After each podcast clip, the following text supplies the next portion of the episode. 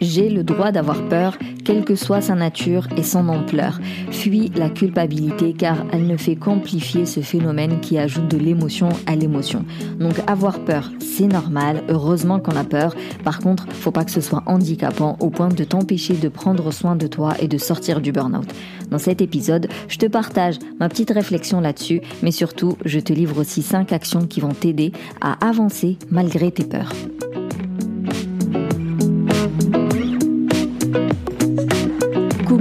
Bienvenue au Café des Burnies, le podcast qui prend soin des nanas en burn-out. Je m'appelle Sarah, je suis infirmière, naturopathe, et ma mission est de t'aider à déculpabiliser, à sortir de ton isolement pour recharger tes batteries et être épanouie. Chaque semaine, que ce soit en solo ou avec une nana inspirante, on parlera échec, dévalorisation, déprime, dépression, harcèlement, mais aussi résilience, espoir, reconversion et surtout trichothérapie. Si tu veux améliorer ton sommeil, ton hygiène alimentaire, si tu veux cibler les bonnes actions qui vont te permettre de rebondir suite à ton épuisement, si tu veux vraiment retrouver le smile et identifier ta mission de vie pour avoir une voie professionnelle qui t'épanouit et en fait un quotidien aligné tout simplement, je t'encourage à réserver ton appel diagnostic pour qu'on puisse discuter, faire connaissance et surtout voir si je peux t'aider. Si c'est le cas, je te propose mes solutions, sinon je t'oriente vers ce qui me semble le plus pertinent pour toi. Maintenant, détends les épaules, cohérence cardiaque et profite pleinement de cet épisode.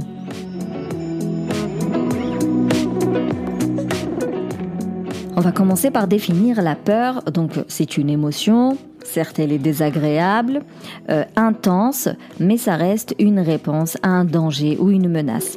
C'est-à-dire que heureusement qu'il y a la peur pour nous alerter quand tu es dans une ruelle, qu'il fait sombre, qu'il y a un individu derrière qui se colle un peu trop, ou euh, tu sens qu'il en veut soit à ton sac, soit à ton intimité, soit autre chose. Si t'avais pas cette peur, eh ben tu vas jamais penser à euh, courir, à appeler les flics, à te rapprocher d'un lieu public, là où il y a de la lumière, à changer de trottoir. C'est parce qu'il y a la peur que tu mets place des actions.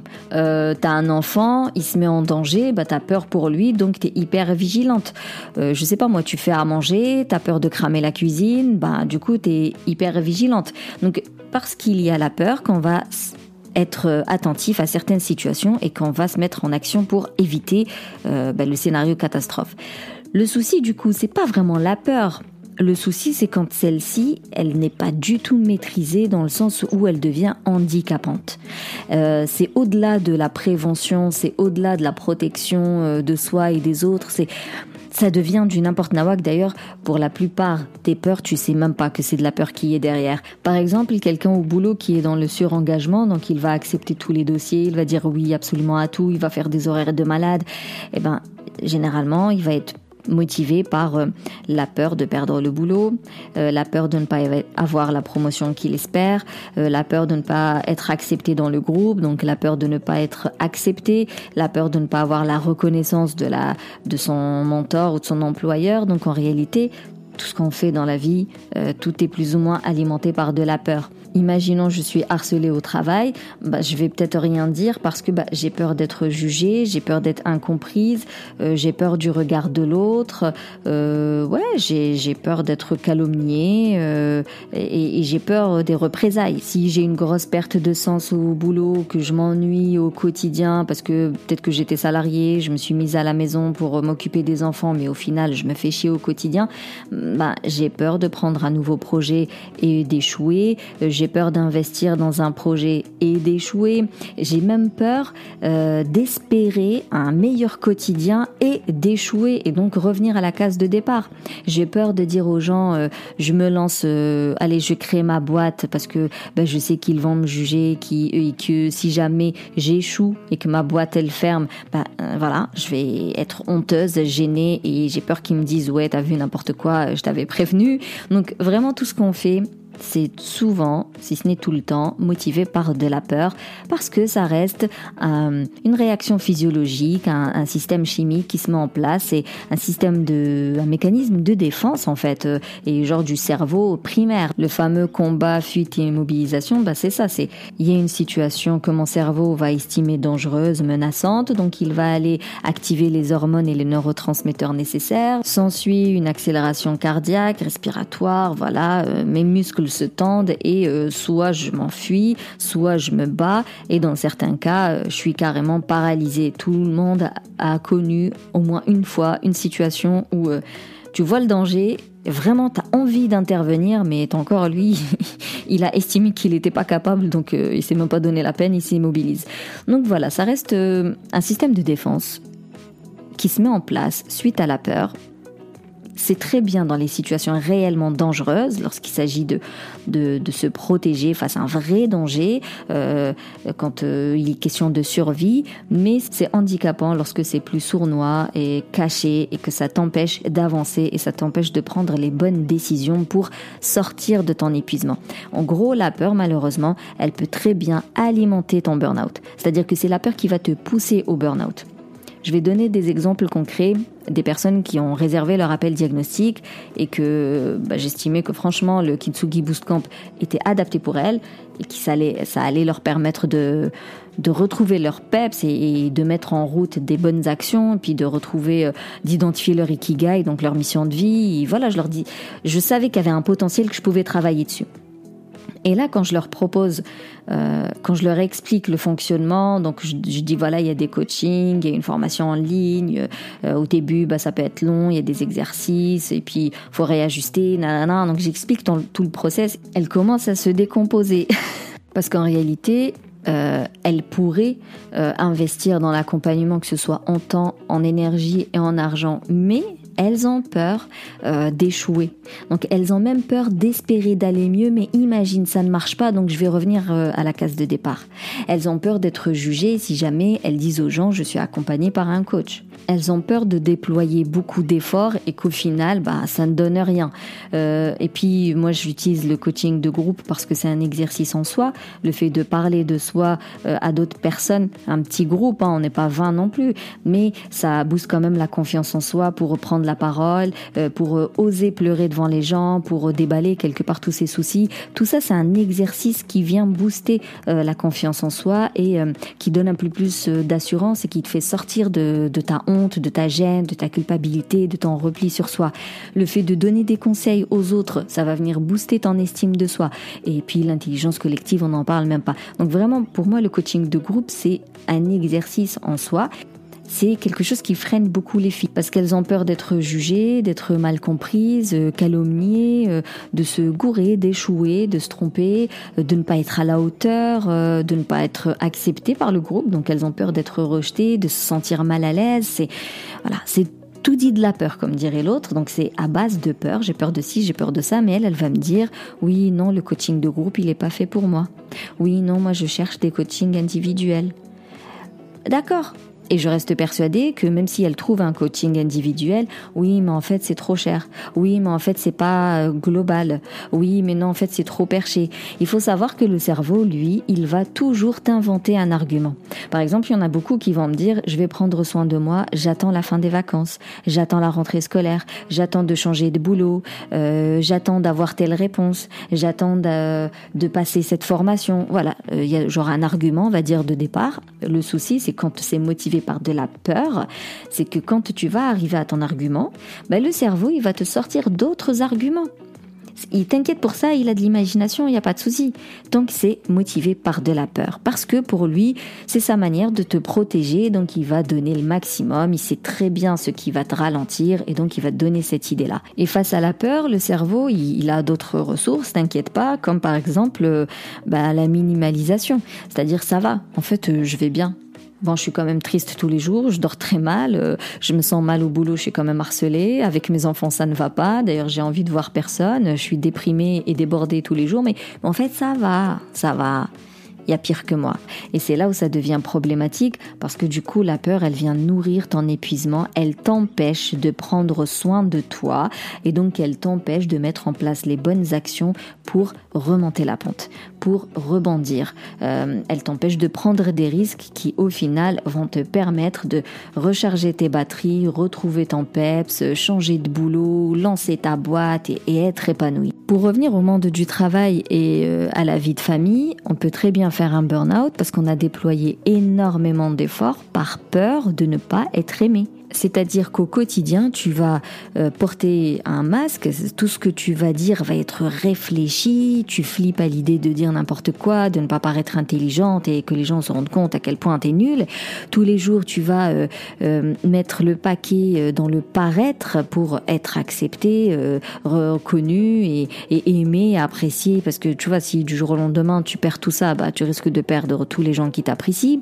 Tous les jours, tu vas fournir énormément d'énergie pour masquer tes défauts, euh, tes frustrations, tes émotions bah, un peu intenses parce que tu vois c'est mal vu, euh, je vais être jugé.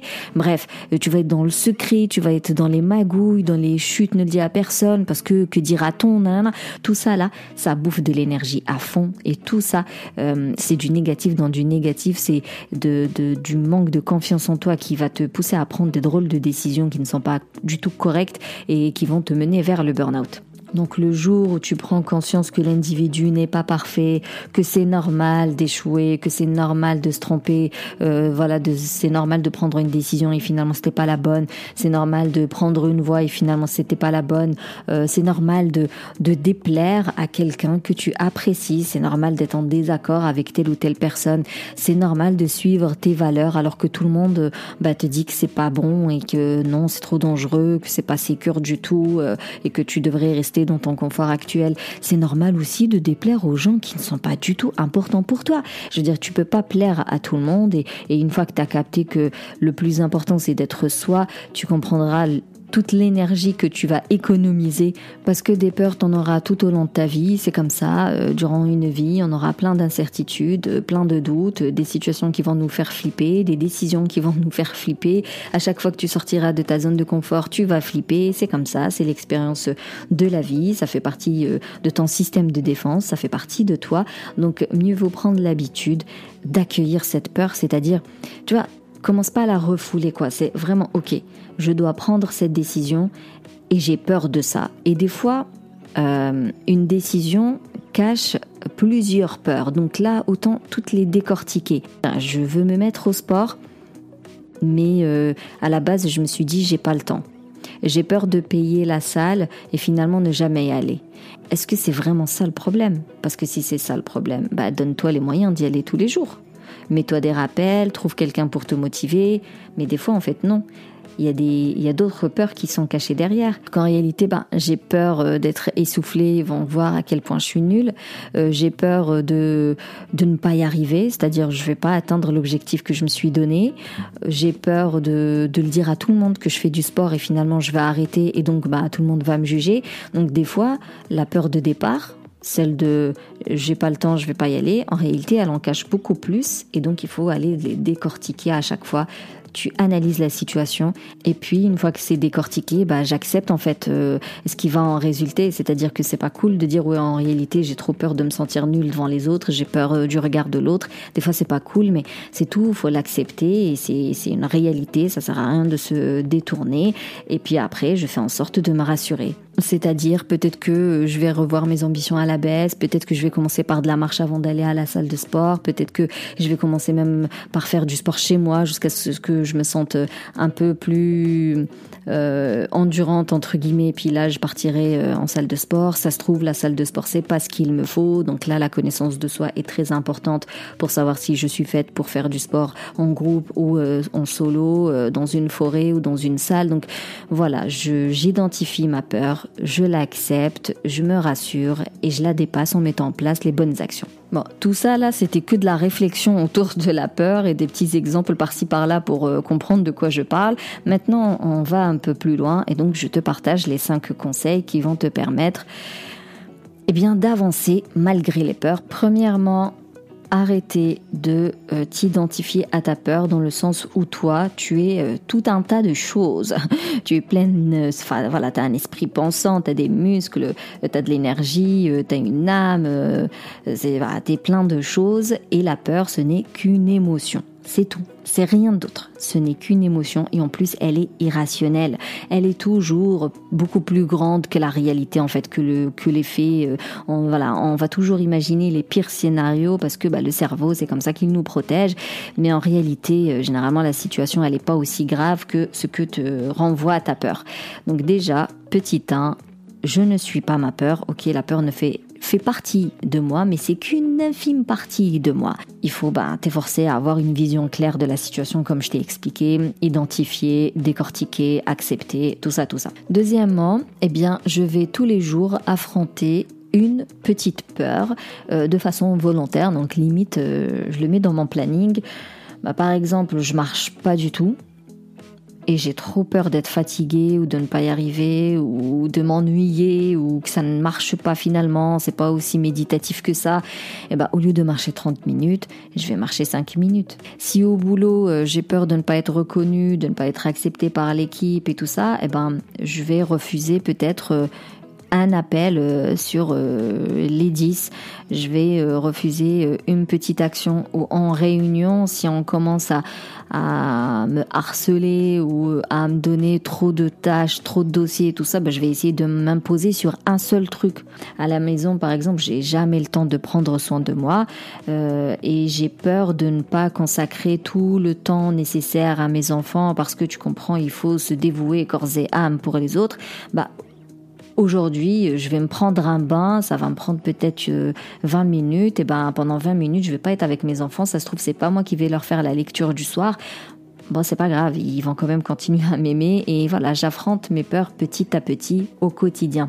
Il faut que ça fasse partie vraiment d'un rituel limite euh, quotidien. Euh, troisième conseil, si j'ai peur d'échouer, donc je vais pas par exemple me lancer dans un accompagnement parce que tu comprends, j'ai peur de donner de l'argent, de fournir de l'énergie, d'y mettre du temps et finalement de ne pas y arriver. Et ben là clairement euh, le conseil ce serait de te donner les moyens de réussir en fait ce que tu entreprends. Il est normal euh, par exemple de commencer comme ça un accompagnement et d'avoir du mal au début, de ne pas tenir euh, la régularité, de ne pas y arriver, de ne pas comprendre, de ne pas te sentir concerné, tout ça. Donc toi tu te donnes les moyens tu consolides ta volonté, j'ai envie de dire. Tu envisages les étapes, tu prépares les outils nécessaires, euh, tu vérifies euh, le process, euh, tu vas petit à petit, tu mets en place des alarmes, tu suis les conseils, tu les mets en pratique, t'en discutes avec d'autres, t'impliques d'autres personnes qui vivent avec toi. Vraiment, tu t'occupes pas de la finalité, tu ne t'occupes pas du résultat final, celui que tu souhaites obtenir, mais tu apprécies chaque petite étape et tu te concentres sur chaque petite étape, chaque petite action que tu mets en place.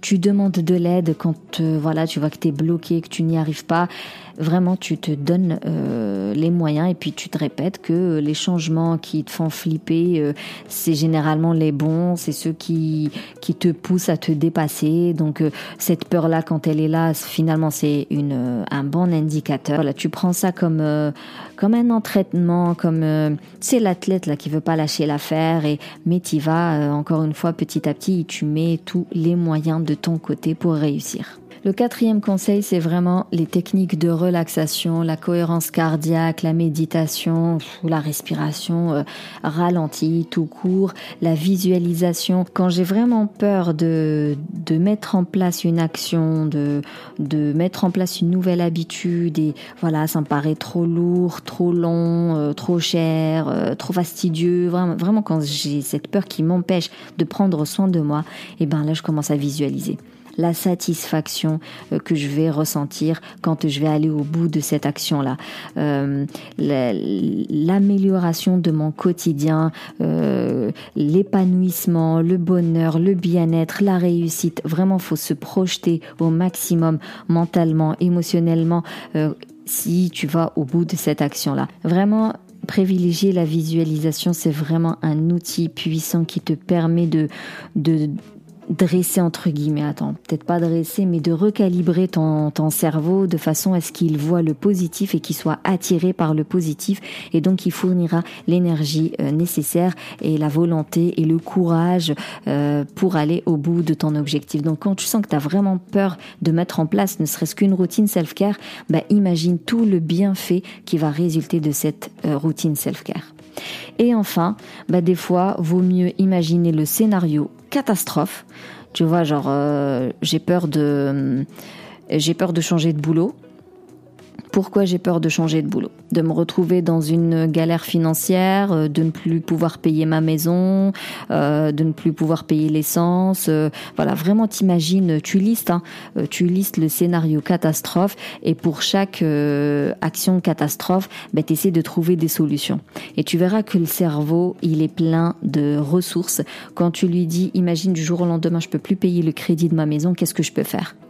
Eh bien, je cherche. Est-ce qu'il y a moyen d'avoir euh, de l'aide? Est-ce que, euh, je sais pas moi, euh, je peux l'hypothéquer? Je sais pas si ça se dit comme ça. Bref, je, je m'y connais pas du tout en immobilier, mais des fois, eh bien, il faut vraiment lister le scénario catastrophe et pour chaque catastrophe, lui trouver des solutions. Et tu verras que même si le scénario catastrophe arrive, il y aura toujours des solutions, même si la meilleure solution reste d'éviter le scénario catastrophe. Et c'est ça qui est paradoxal dans cette histoire, c'est que euh, pour t'empêcher de passer à l'action, le cerveau va t'envoyer plein de scénarios catastrophes, alors qu'en réalité, les vrais scénarios catastrophes vont arriver lorsque tu ne vas pas passer à l'action. Par exemple, pour euh, sortir de l'épuisement, donc que tu sois en burn-in ou en burn-out, il faut être accompagné.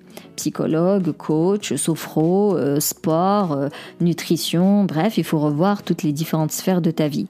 Sauf que toi, tu ne vas pas être accompagné, donc tu ne vas pas demander de l'aide parce que tu as expert derrière, eh ben, le souci c'est quoi? C'est que si tu ne prends pas soin de toi, l'épuisement, ne serait-ce que le burn-in, euh, ta phase de résistance actuelle, ben, elle va aller jusqu'à l'effondrement. Euh, si euh, l'effondrement, tu ne prends toujours pas soin de toi parce que tu es toujours animé par tes peurs, eh ben, ça va aller jusqu'à la dépression sévère, qui elle peut aller jusqu'au suicide. Donc tu vois, en réalité, le vrai scénario catastrophe, c'est euh, quand tu ne mets pas en place les bonnes actions. Alors que le scénario catastrophe du style euh, je vais mettre de l'argent et je vais pas euh, m'en sortir, je vais fournir des efforts et je vais pas m'en sortir, je vais être jugé par les autres, bah, par rapport au suicide, j'ai envie de dire, c'est rien du tout. Donc c'est ça qui est problématique avec la peur, c'est qu'elle te fait prendre les mauvaises décisions pensant que tu évites des scénarios catastrophes, mais en réalité le vrai scénario catastrophe, c'est lorsque tu ne mets pas du tout les bonnes actions en place. Voilà, je vais te faire un petit récap des cinq euh, conseils, hein, parce que je parle tellement, je sais que tu as déjà oublié la première. Donc premièrement, identifier ta peur, la décortiquer pour vraiment y voir les, peurs qui sont cachées derrière la grande peur, avoir une idée plus claire. Une fois que tu les auras décortiquées, ben, du coup, tu peux euh, en affronter euh, une par-ci, une par-là, à travers des petites actions au quotidien. Troisièmement, se donner les moyens, c'est-à-dire même si j'ai peur de mettre en place cette action, je vais quand même la mettre en place et je vais tout faire pour réussir. Donc, je vais demander de l'aide, je vais investir du temps, je vais mettre de l'énergie, je vais me mettre des rappels, je vais demander à des personnes de motiver. Vraiment, je vais me donner les moyens. Quatrièmement, c'est de mettre la respiration au cœur du projet, donc tout ce qui est technique de relaxation, de visualisation, sophrologie, yoga, méditation, marche méditative, vraiment mettre de la relaxation pour euh, voilà poser le stress qui est lié à la peur. Et tu verras qu'une fois que tu es posé bah, tu pourras réfléchir beaucoup mieux. Et surtout quand tu as peur de mettre en place une action la visualisation ressentir le, le bien-être qui va résulter de ton action va t'aider à te mettre en action il y a plein d'actions dans, dans mes actions. Et enfin, pourquoi pas lister euh, tous les scénarios catastrophes et puis étudier chaque catastrophe et lui trouver des solutions pour comprendre qu'en réalité, même quand ça peut aller très loin, il y aura toujours des solutions.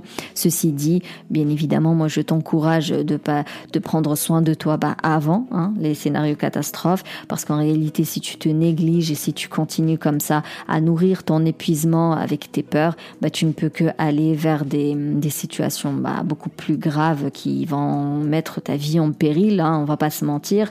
Donc la meilleure des solutions, hein, c'est de prendre des décisions qui te semblent peut-être euh, dures, difficiles, mais des solutions qui fonctionnent. En fait, c'est ça.